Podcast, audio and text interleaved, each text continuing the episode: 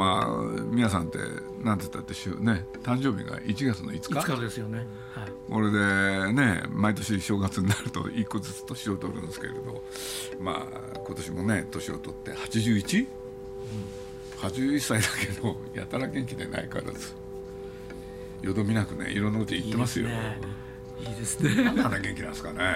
いや、好奇心旺盛なんじゃないですか。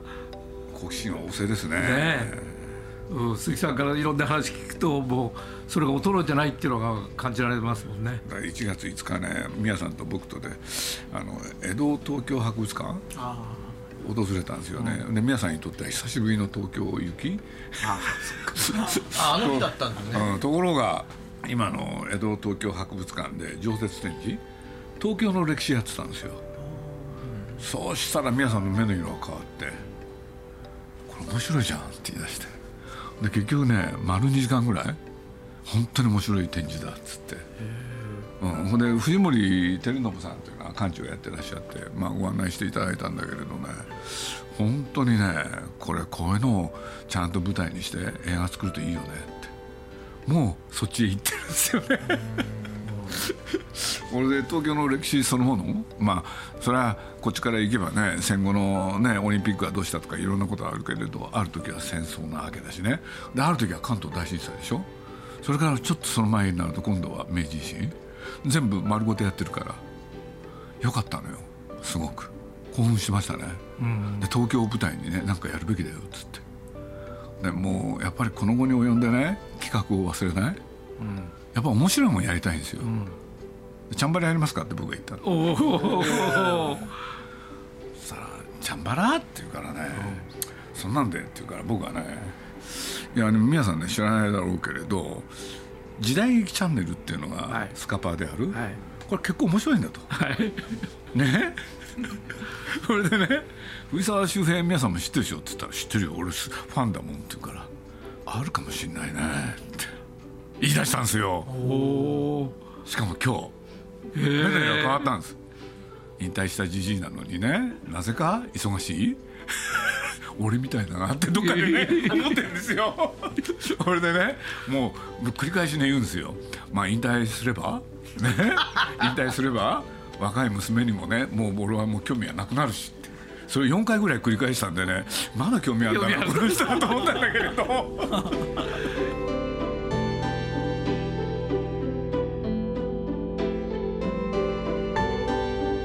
鈴木敏夫のジブリ汗まみれ。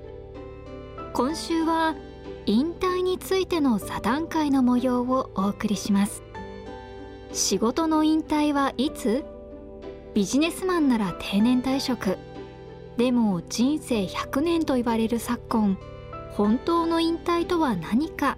について語ります。出演はポニーキャニオン三宅陽介さん。ドワンゴの川上信夫さん。日本テレビの依田健一さん。そして鈴木さんです。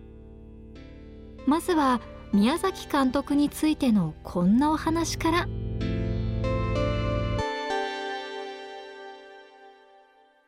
今ねこの汗まみれの担当の,、あの桜井玲奈がね実を言うと宮さんのね面倒も見てるんですよ。あそうなんですか面倒見てるってまたどうどういう？いやあのねある事情があってねあの2馬力ってあってそこでちょっとしたねあのコーヒー作ったりとか、うんうん、で朝ねなんかするっていう時まあ今レナにねいろいろやってってもらってほんで今ね実を言うと一番皆さんのそばにいるのがレナでしょ、うん、ちょっとこっち来てさどうなの？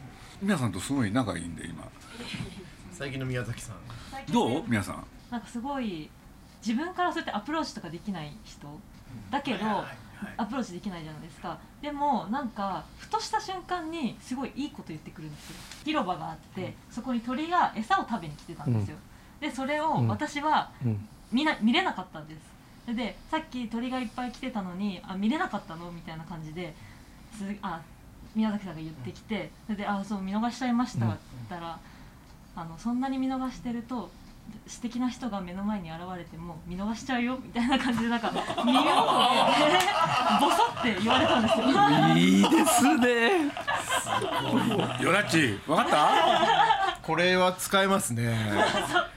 そうなんですそういうなんかボソッと素敵なことを言ってフレーズが出てくるんだよね。そうなんです。だからやっぱり80を超えると僕らにそういうイメージがなくなるのが、そういう人でなかったっていうところにやっぱりこう現役感を感じられてるわけだから彼女は。それは人として羨ましいですよね。そうありたいもんね。80になっても。やっぱりだだってやっぱり喋ってるとねうん。じじいじゃないよね、うん。ね81で、うん。何なのあれ。そうなんですよ。なんかなんか私がこの前もちょっとし新エピソードなんですけど、なんかこうやって寒いからこれかかんでたんでしょ、そしたらなんか普段絶対言わないのに美人なんだからもっとシャキッと立ちなさいみたいな感じでなんか言われてそれもある意味なんかあなたは美人ですって言ってくださってるみたいな感じの、うん。じゃないですか。宮崎さんそんなこと普段言われたことなかったのにその時もなんか言われたからあれみたいな感じでちょっとなんか心が動かされていいですね。いやいやいやいやいやそういうそれ三宅さんもそういうのうまいんだよ。違う違う違う。もちろんもちろんそういうふうになりたいと思ってるんです。だから80歳になってもそういうふうな方って現役感を感じて。しかもポイント絞って言うそうそうそう。朝から晩まで言うわけじゃない。です。もう本当になんかそんなま毎回毎回言うわけじゃなくて本当蓋した瞬間にだからそれはよだっちの反省するところじゃん。なんとかうまいこと言おうってずーっと思ってきてる。その通りまだ若いんですよ。とにかく打てば当たるだろうと思ってるから。でもやっぱり僕らこう宮崎さんをはじめとして80歳ぐらいの方でもねあの引退とかそういうことをしてほしくないなっていう方もう何人もいらっしゃるんだけどもそういう人ってやっぱりこう共通項とかねあのありますよね。いやだから今日は本当は引退の話したかったんですよ。現役である条件ですからそれは。三宅さんなんかどうするのかなと思って。いやいやいや あのそれこそあの僕のことはさておきやっぱりその80ぐらいになっても好奇心があるだとかいうのってこうお老いていかないみたいな、か肉体とは別にね気持ちがおお追わないっていうのは素敵だなとまあ鈴木さんなんかもそうですよね。でも宮崎さんはまあ作家じゃないですか、仕事としては。で一生自分で辞めない限りは続けられる仕事とまあ僕もそうですけどその宮崎さんもサラリーマンやってるとつい今日もあの友達とそんな話してたんですけど人生が長すぎるって話をしてたんですよ。それはまあね。それはその彼が今日ふと言ってて昨日の夜ふと思った。人生が長すぎる。どうしようって。さ例えばサラリーマンだと60とか65とかで、まあ、勤め上げてみたいな。そこから余生って呼ばれてる時間が前はもっと短かったですよね、まあ、ずっと勤める人も今減ってきてますけど、まあ、それが一つモデルだった時代の考え方でいうとそこから20年とか今度平気であるわけじゃないですか。今の時代だと。それまだどんどん伸びてきますよね。考えますか？そういうどうしようみたいな。それは考えますよ。だけど例えばこうまあ若くしてというのはちょっと違うかもしれないけど川上さんだとか鈴木さんだとか見てるとその社長であっても経済的なものとか稼ごうとかっていうことよりもこういうことをやりたいとかこういう表現をしたいだとかっていうふうなことをでそれで儲かればいいっていうところにつなげてる人たちの方が魅力的ですよね年取った時に。うん、もういわゆるそれがよく権力だとかね。そういうところでそれこそシェイクスピアの世界なんですけどもそういうところになっていくと60とか80になった時になんかこう魅力的さっき言ったよね彼女がおっしゃったような魅力的なそう男になってねえだろうなとかって思っちゃいますよね。三宅さんはどどうありたいなってのあるんですか？俺は別に俺のことじゃないんですけども、いや聞きたいですいや本当だから俺はその60なる前ぐらいからあそのさっき言った80歳で素敵な方もいるわけですよね。でそういう人ってやっぱりね度量がでかいとかこう人の意見嫌なことでも耳の痛いことでも聞けるだけの幅があるとかそれを好奇心としてなんか自分の生き方だとか作品に生かしてらっしゃるとかいう人っていうのは仕事人として魅力的ですよね。うん、で三宅さんご自身はどうなんですか？いやそこにそれはねただなってるかどうかっていうのは俺は人が評価するもんだと思ってるから自分の自負としてね自分はこうなこうができてるなできてないなってありますけど、ね、女性にバラを送るのは得意なんですよ もう何人に送ったかもう日本一バラを無駄遣いにしてきたと思ってますけどね。バラだよ。バラですか？絶対喜ばれますよね、と思いますけどね。何本ぐらい？それはあのいわゆる誕生日に年の数だけ。へえとがうすまあいやらしい話をすると今おいくつなんですか？やっぱ33です。33じゃあ今度の誕生日の時に30本送るんですよ、そう3本少ないですねって言うと、30歳の時から会いたかったからねって言うと それでいいわけですよ。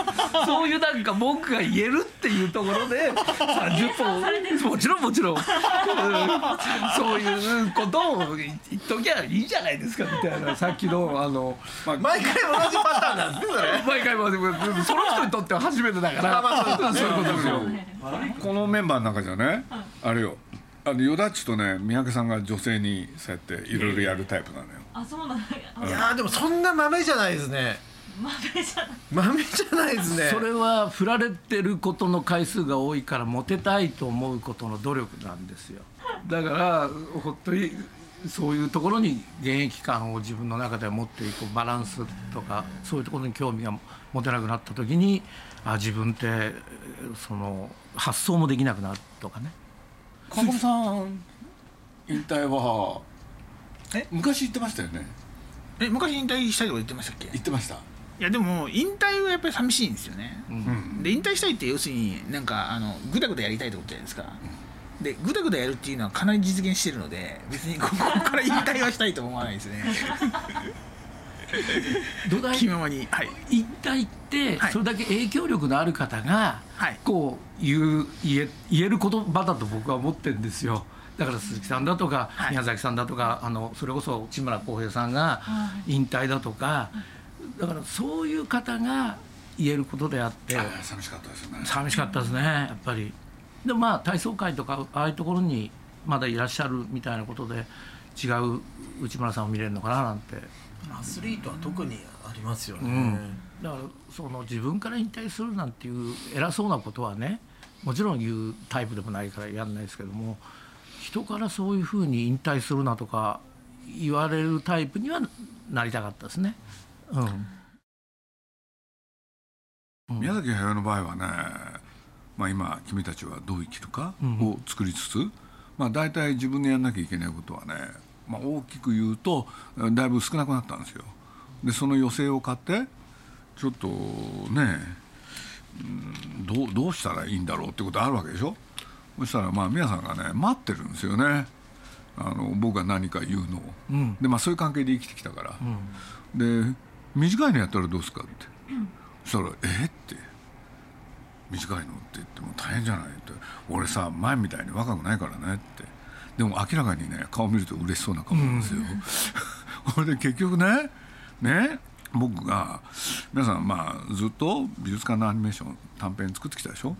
それあれが10本だからねえ。12本作るとね一月に1本ずつ上映できますよって言ったらね、まあそれはそうかもしれないけどさ大変だよ鈴木さんって言うからね、まあ、やってくださいよって言ったんですよ、そしたらねその足から足でね現場行ってね「参ったな鈴木さんがやれ」って言うんだよね。もういろんなところでね喋りまくってるわけ、あんざらでもないんでそうそうそうそう。もう嬉しくてしょうがないみたいなのよ、あれななんかあの自分がやりたくてやったんじゃないっていうふうに言いたがるのって、まあ、例えばあの、あの政治の世界でもあったりするんですよ。なんかあの古い世代の人たちのなんかなんか文化特徴みたいなものがあるあるんですか？もう望まれこれだけ言っていただいたんでみたいな。みたいな。そういうあの全部それなんですよね。だけど。なんでなんですかねあれ。あれは。僕なんか本当のこと言うとよくわかんないんですよあれ。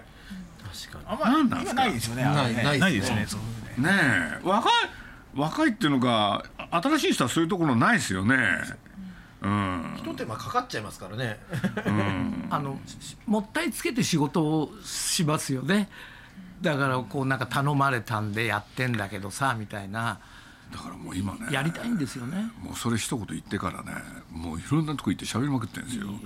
俺はやりたくないんだけれどどうしても鈴木さんがって言うからでもそれはまあちょっと言葉失礼かもしれないですけど宮崎さんがやりたいんですよねっていうのは周りの方々はみんなもう分かってらっしゃるわけでしょ、まあ分かってますよ。ね？分かってらっしゃるんですよ。分かってるんだけど、うん本人はね、うん。言い訳？言い訳するんですよね、で何やってるかってわざわざねみんなの前行ってね、その企画書を書いたりね。確かにでも宮崎さんって例えばドキュメンタリーとか見ててもああこういう考え方なんだって知るのはその労働として捉えてるじゃないですか。そう。作品作りを。そうそうそうでつまり仕事としてやるっていうことを美徳とされてるっていうか、だから自分のやりたいことをやるっていうことに対してのなんていうかこう考え方のぜ絶対的違いがあってそうだよ。ありますよね、ある。だから仕事としてやりたいんだと。うん。いうのが、なるほど、うん。あれなんかそこのおお願いされるってところの原点かなって気がしますよね。だから必要とされる間はやる？うん、多分そういう考えですよね。そうですね。ななんかアーティスト何かを表現するものだっていうふうに思われたくはな全然そうなんですよ。全然 ないですよそれなんかそれは恥ずかしいんですよね。そうですね。ん。あそうなんだ。なるほど。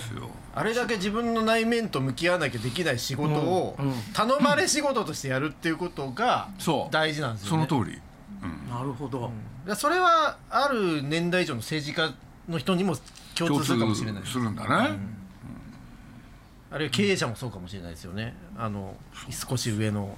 経営者ってまたちょっと違うファクターが出てくるような感じがして、あのちょっと前にね川上さんと鈴木さんが社長とはっていうところのあの対談されてたじゃないですか。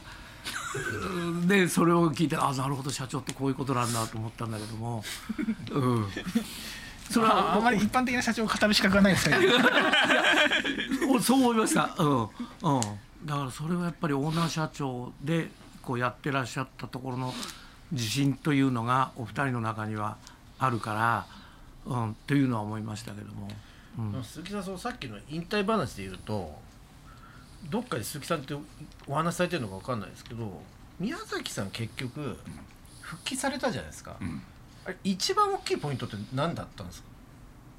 自宅でお邪魔虫にされたのよ。帰りましょうすごいスクープ出てきた。出てきましたね。絞り出すように。絞り出すような。であのっていうことはなんかよくある引退の時のあのにねあの宮城さんは言ってなかったと思うんですけどセリフにこれからあのあの家族サービスに力を入れたいみたいなことを実は宮城さんも考えていてそれはうまくいかなかったってそう。求められてなかったってこと。もうだって自分の居場所がなかったんだもん。だってあれだけ人を集めてですよ。してるよ。金輪際作りませんと。あの散々今までこういうこと言ってきましたけど今回は本当ですっていうもう世の中も巻き込んで、やった方が復帰の理由が家でお邪魔虫だってことなんですか。だってさそれは困るよね。いたら。すごいな。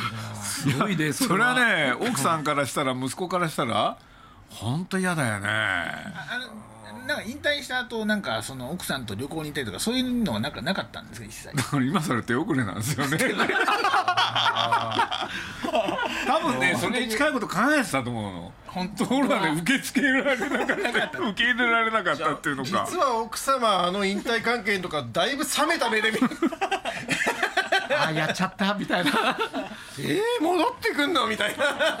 ちょっとどこに行くんだろうといやだからもうね今 今回だってまあだいぶ前になるんですよ。もう気が付いたら君たちはどう生きるかをやろうっていう時。本人もしねしみじみ言ってたもん、鈴木さん本当にさ本当にみっともないことなんだけれど、復帰したいって。もうそういうのはもうもう人っぽくていいですよね。本その当に。根っこにあるのが家にいにくい言ってねもう本当に。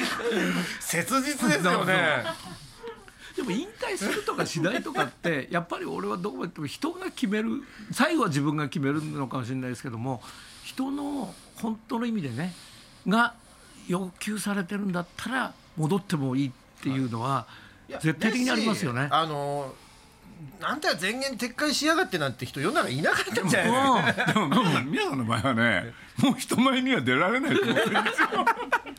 あんだけの記者会見やったでしょ、うん。本当に恥ずかしいんだけどみっともないことだからねっつって、いやでもあんなにまた復帰を拍手で迎えられる人もいないじゃないですかまあ、実際ねそこのニュースが出る時でもね例えばネットとか見ててもね、なんかあの一番多いコメントってね知ってたみたいな。そういうことですよね。引退したと錯覚してたの本人だけで。うんだからあんな巨匠でもさっきのね言葉とか隙があるじゃないですか人間としてのね。そういうところになんかこうこう共感と言ったら失礼かもしれないけど入り込む余地がありますよね。いや人として。だからあれあの会見にああえ出ようって言われて断った高畑さんってやっぱ賢明な方ですよね。い本当だよね。最初誘ったんですよねだって高畑さん。信じられないよね。自分の記者になんでさ引退記者会見にさ。それでなんかなニュースで見たのかな。高畑さんがその会見を見てる、うん。テレビでそれを見てるっていうのを見たんですよ僕、そしたらそれももうケチョンケチョンに言ってんですよね高畑さん。がボロクソに言ったんですよで実際ね2人であ人を通じてた高橋さんにね一緒に出ないかみたいなことを伝えたんだけれどでそれは高橋さんがね何をバカなことをっつってねねか映画監督に引退なんかないって。高橋さん明快だから。はこれでその後あ。まあこれ文藝春秋の座談会で3人で会った時要するにうん高橋さん宮さん僕とで。で会談始まったでしょ？そしたら高橋さんがねちょっと遅れてやってきたんですよね。これで遅れてやってきて席へ着くなりいきなり言ったセリフ「皆さん引退するって本当なの？冗談でしょ」って、映画監督にね引退はないよって。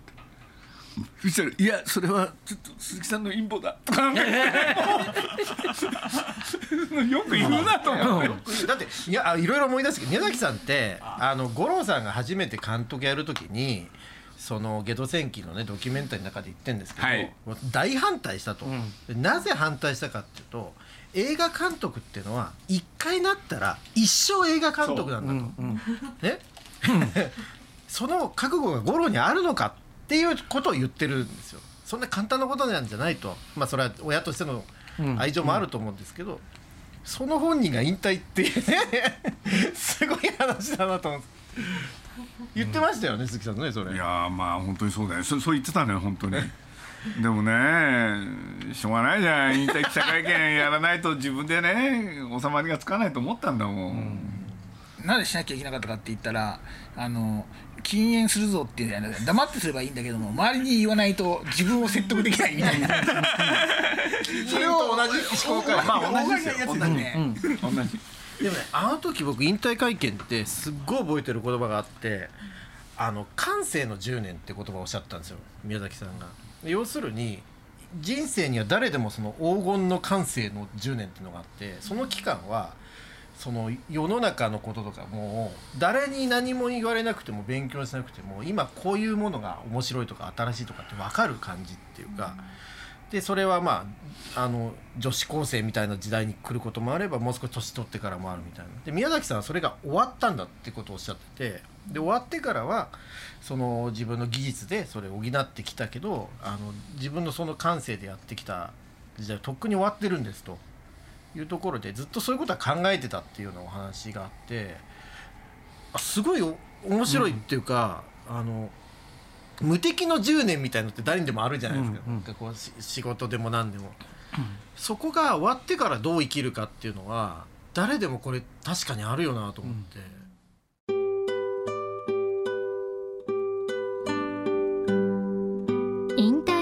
ての座談会いかがだったでしょうか？この続きは来週放送します。来週もお楽しみに。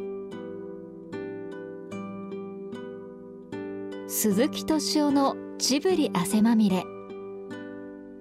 この番組はウォルト・ディズニー・ジャパンローソン日清製粉グループ au ブルボンの提供でお送りしました。